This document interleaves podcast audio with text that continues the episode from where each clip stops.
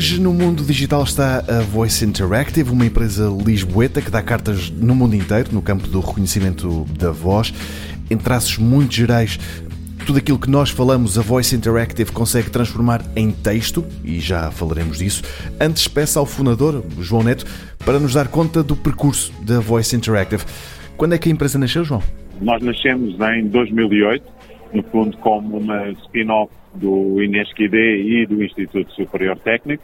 Portanto, era um grupo de pessoas que trabalhavam a nível de investigação na área de tecnologias de processamento de fala e aquilo que nós achámos e que faria sentido era, de alguma forma, levar esse trabalho de investigação um pouco mais à frente e transformar esse trabalho em produto. Portanto, de 2008 até agora, portanto, nós este ano fazemos 15 anos, portanto, obviamente nós fizemos um percurso significativo e fizemos um percurso basicamente segundo dois vetores. Por um lado, continuar o trabalho de investigação e de desenvolvimento das próprias tecnologias base, sempre com um foco bastante significativo em termos de inovação, e por outro lado, trazermos produtos. Portanto, nós acabamos por ser uma empresa de produtos, eh, desenvolvemos produtos específicos para determinadas áreas que permitem, de algum modo, usar esta tecnologia, portanto, estamos a falar de tecnologias de processamento de fala, uh, e aquilo que estão, uh, digamos, associadas e usar estas tecnologias que de alguma forma são horizontais em determinados verticais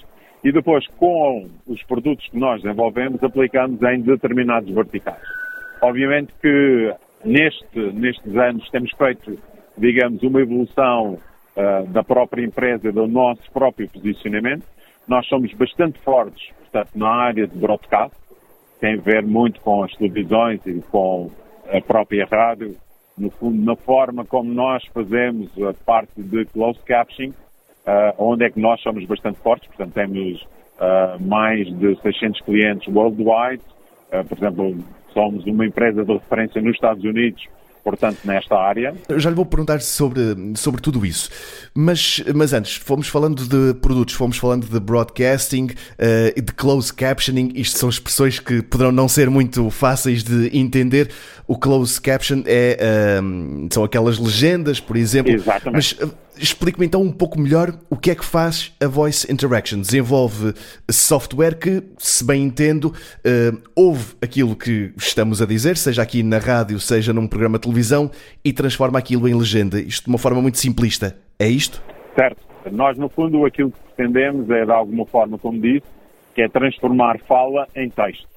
E, portanto, aquilo que nós pretendemos é tornar, uh, digamos, todos aqueles conteúdos que são falados em texto e em que eu agora já consigo pesquisar em cima desse texto. Imagino que eu tenho um motor, por exemplo, um motor de busca, por exemplo, um motor de Google, por exemplo, uh, mas eu quero trabalhar em cima de áudio. E ele não, não sabe o que é que é aquilo. Portanto, ele não, não consegue pesquisar naquele tipo de conteúdos. Não aquilo sabe o que é que as pessoas estiveram a dizer durante a conversa. Exatamente, exatamente. E aquilo que nós, de alguma forma, fazemos é transformamos aquilo em texto.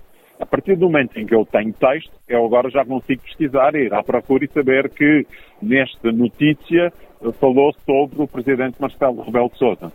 E, portanto, isso fica automaticamente identificado. E, portanto, a, a, partir deste momento, eu consigo transformar todo este tipo de conteúdos, conteúdos da televisão, conteúdos de rádio, qualquer arquivo de áudio uh, que eu tenha dentro do meu arquivo Cinemateca, do RTP, Portanto, qualquer tipo de arquivo, eu, a partir deste momento, consigo, com o facto de ter realizado uma transcrição, tornar esse tipo de conteúdos pesquisáveis. E a partir desse momento eu consigo encontrar qualquer referência que existam dentro desses documentos. Vocês, hum, há pouco o João Neto falou, o João Neto é fundador então da Voice Interactive e foi dizendo que têm clientes no mundo inteiro, hum, mas são ainda uma empresa portuguesa ou, ou já saíram daqui? Nós somos uma empresa portuguesa, só que além de termos escritório em Lisboa, temos uma empresa também nos Estados Unidos, portanto com escritório em Nova York, temos outra empresa no Brasil, com escritório em São Paulo. Neste momento já abrimos escritório em Singapura para, no fundo, trabalhar o mercado da Ásia. Ainda não temos empresa lá, mas provavelmente será também, digamos, algo que irá ocorrer a curto prazo. Mas somos uma empresa portuguesa, temos os nossos headquarters uh, em Lisboa, portanto em Portugal, mas depois, portanto, estamos eh, presentes em vários mercados com empresas locais e, portanto, também depois também com pessoas locais que trabalham para a Voice Interaction e que, principalmente do ponto de vista comercial, nos conseguem ajudar a desenvolver e a alavancar o próprio negócio. Isto agora falou no mercado asiático, nos Estados Unidos, no português, português do Brasil, português europeu. É mais difícil, por exemplo, para a, a Voice Interaction uh, fazer, e eu vou, vou, facilitar muito, mas fazer a legendagem de algo em chinês ou em japonês do que é, por exemplo, em inglês? Ou, ou isto, a partir do momento em que vocês têm a ferramenta a funcionar, o idioma não importa, ela, ele consegue perfeitamente transformar aquilo em texto? Nós agora entramos aqui dentro do âmbito da tecnologia. Nós trabalhamos com sistemas de aprendizagem automática, machine learning, está dentro de uma área mais global da inteligência artificial, daquilo que nós designamos atualmente como inteligência artificial, e principalmente são sistemas que aprendem com dados. Ou seja, quanto maior for, digamos, o número de dados que nós conseguimos trazer para dentro do sistema, melhor é o nível de aprendizagem que nós conseguimos extrair desses dados e melhor fica, digamos, o nosso modelo. Por exemplo, nós conseguimos ter um modelo para português do Brasil muito melhor, porque, na realidade, temos uma diversidade bastante grande de conteúdos, conseguimos ter acesso a um conjunto significativo de dados que nos permite desenvolver muito melhor, ou seja, o sistema consegue aprender melhor, generalizar melhor, consegue ter um desenvolvimento melhor, exatamente por causa dessa quantidade de dados que temos. E, portanto, nós, obviamente, com o nosso modelo de português do Brasil, o nosso modelo uh, inglês-americano, são dos melhores em termos de desempenho, e nós estamos a falar de taxas de 98, 99, muitas vezes 100%, exatamente por isso, porque nós conseguimos ter um acesso a um conjunto de dados muito mais significativo e, portanto, conseguimos aprender melhor, ou seja, o sistema consegue, no fundo, descobrir melhor a informação que lá está e, portanto, consegue ter melhor qualidade. E, obviamente, que estes sistemas são todos dependentes da língua, ou seja, no fundo, o trabalho que nós fazemos para o português europeu já é diferente do português do Brasil. Portanto, o português do Brasil, apesar de serem línguas parecidas, tem características muito diferentes, o que nos leva a ter um modelo diferente. E, portanto, nós também, quando vamos para o inglês americano, é outro modelo. E, portanto, aquilo que nós temos aqui, obviamente, há uma base comum, há um motor de reconhecimento faz a transformação do áudio para texto, que é comum, mas depois é, tem, digamos, um, um conjunto associado de modelos que dependem da língua e, portanto, cada língua depois tem um desempenho próprio que, de algum modo, tem a ver com aquilo que estava fazendo a sua pergunta. Realmente as línguas não são todas iguais, não, são, não têm todas o mesmo nível de facilidade um, a esse nível que do nosso lado nós compensamos com algum trabalho linguístico do ponto de vista da transcrição fonética, da forma como nós lidamos com o vocabulário, mas depois também com a quantidade de dados que conseguimos absorver e conseguimos colocar nos nossos sistemas para serem treinados. Mas é isso, vocês também desenvolvem esses modelos, tudo isso também é desenvolvido, não é só a produção de software, vá, um, todo o trabalho que está antes disso também é feito pela Voice Interactive. Exatamente. Portanto, nós trabalhamos com tecnologia própria e, portanto, como eu digo, portanto, nós aqui temos tipicamente dois vetores. Um muito ligado à parte de investigação e desenvolvimento, onde é que nós desenvolvemos estes modelos, onde é que procuramos novas tecnologias, procuramos aperfeiçoar a própria tecnologia que está intrínseca, uh, os próprios modelos de treino, a forma como treinamos os modelos, como forma como exploramos as características do próprio hardware para fazer esse treino e, por outro lado, outra componente ao nível do produto. É em si, portanto, é um software, uma engenharia de software mais pura, no sentido em que procuramos gerar interfaces amigáveis para o utilizador, com as características próprias. Uh, nós temos um fator diferenciador que é bastante significativo, que é o facto de nós trabalharmos on-premises, ou seja, trabalhamos numa máquina dentro da instalação do próprio cliente, e, portanto, isso também obriga a ter, digamos, qualidade de suporte, qualidade do próprio software, para garantir que não temos problemas e conseguimos ter uh, um funcionamento a 100% dentro da estrutura do próprio cliente. E quem são esses clientes? Quer-me dar alguns exemplos eh, cá, no estrangeiro também? Aliás, neste momento o João Neto está em Barcelona, está numa feira, daí talvez também algum do ruído desta, desta chamada, mas quer-me dar conta então de alguns clientes que tenham espalhados pelo mundo? Repare, nós trabalhamos, no fundo aquilo que procuramos é utilizar esta tecnologia em diferentes verticais. Uma das verticais que nós temos é a parte de broadcast. E, portanto, os nossos clientes são as televisões, Portanto, ah, nós trabalhamos com a FTP, trabalhamos com o SIC, trabalhamos com a TVI, portanto, temos as televisões em Portugal com a qual nós trabalhamos. Trabalhamos também com empresas de clipping, portanto, empresas de clipping que, de alguma forma, fazem uma análise de conteúdos e que, portanto, por exemplo, estão a escutar todos os programas de rádio da TSF e transformam isso em texto para, de alguma forma, seguir pesquisarem nesse tipo de conteúdos. E para avisarem os clientes de que no dia X, à hora X, se falou na TSF da Voice Interactive um, e se alguma empresa uh, tiver o a Voice Interactive debaixo do olho, vai ser avisada então pela empresa de clipping que, que isso aconteceu. Exatamente. É esse exato o objetivo dentro das empresas de clipping, que é de alguma forma que é aquilo que nós falamos em termos de extração de conhecimento, ou seja, no fundo eu analiso aqueles conteúdos e a partir desse, desses conteúdos vou extrair conhecimento. Por exemplo, um dos aspectos que nós somos bastante relevantes é no facto de, por exemplo, nós pegarmos num bloco de notícias, e, por exemplo, pegamos num, num telejornal de um dos canais de televisão, que é um bloco de uma hora, e aquilo que nós fazemos é dividirmos aquilo automaticamente em histórias. Ou seja, eu tenho a primeira história que sei que é sobre política, a segunda é sobre economia, a terceira é sobre desporto.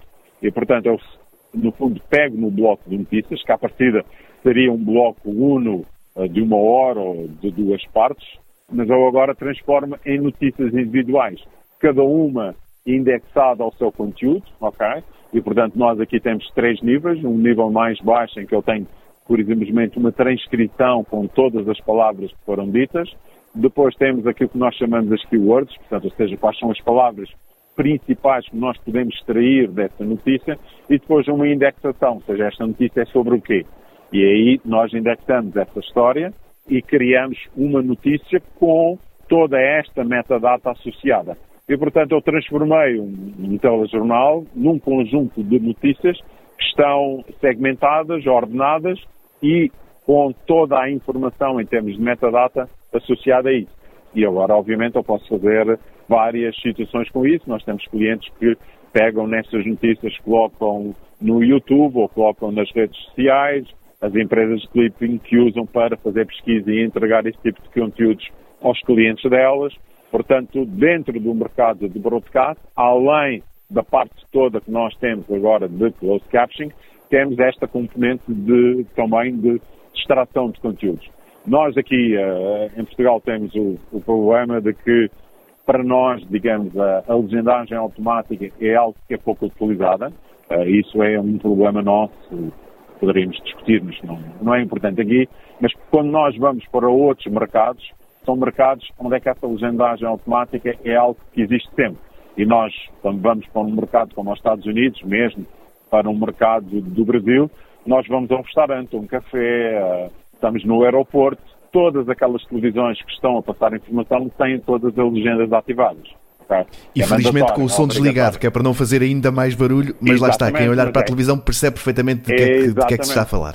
Exatamente, portanto, você está a assistir uma notícia, portanto, quando você vai num ginásio e está a correr numa passadeira e tem uma televisão à frente, você vê os, as letras maiores, mas não consegue perceber o conteúdo, ok? Enquanto que se tiver o sistema de legendagem automática ativado, Portanto, você consegue acompanhar perfeitamente o que é que está a passar em termos do conteúdo daquela notícia. Uh, isso é algo que nós aqui não temos muito, não, não faz parte, uh, infelizmente ainda não faz parte da forma como esses conteúdos são visualizados, mas noutros mercados isso é obrigatório e portanto, nós, obviamente, também como empresa, também temos beneficiado da presença nesses mercados porque obrigam a ter esse tipo de situação e nós, de algum modo, quando entramos como empresa nesses mercados, nós conseguimos alavancar toda esta parte de legendagem automática ou de automatic closed captioning que permite exatamente ter esse tipo de informação disponível dentro desses canais.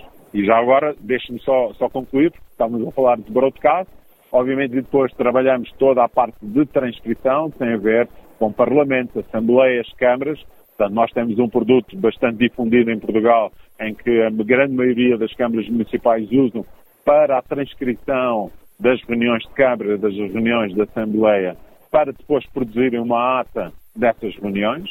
Uh, e, portanto, nós temos a outra vertical que é associada a isso. Depois temos a outra componente, que é uma componente mais de call centers, que tem a ver com o facto de nós trabalharmos em cima de chamadas telefónicas num call center, em que eu recebi um milhão de chamadas por mês, e eu agora quero perceber exatamente qual é o conteúdo dessas chamadas.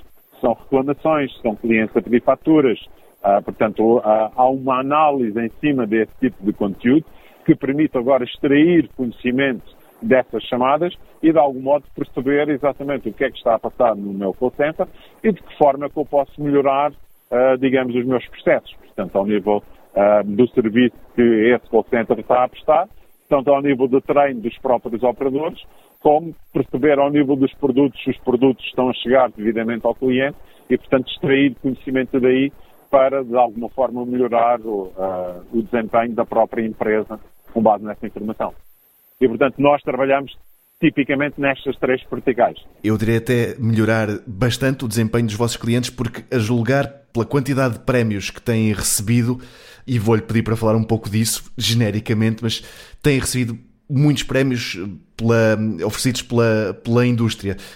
É sinal de que a Voice Interactive está a fazer alguma coisa e muito bem feito, não é?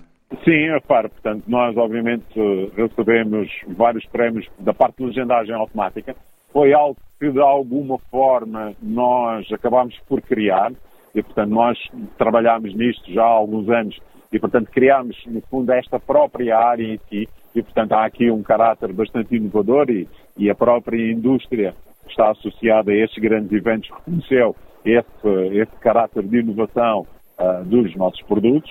E, por outro lado, também uh, aquilo que nós uh, temos percebido é relativamente ao nosso sistema de Media Monitoring System, um sistema de monitoramento automático, que tem a ver exatamente com esta componente, que é não é apenas fazer a transcrição, portanto, obviamente existem outros motores de transcrição que fazem a transcrição, mas não é apenas fazer a parte de transcrição, mas é agora trabalharmos em cima desses conteúdos. E, portanto, nós associamos uma parte de reconhecimento de fala automático com uma parte de processamento de língua natural.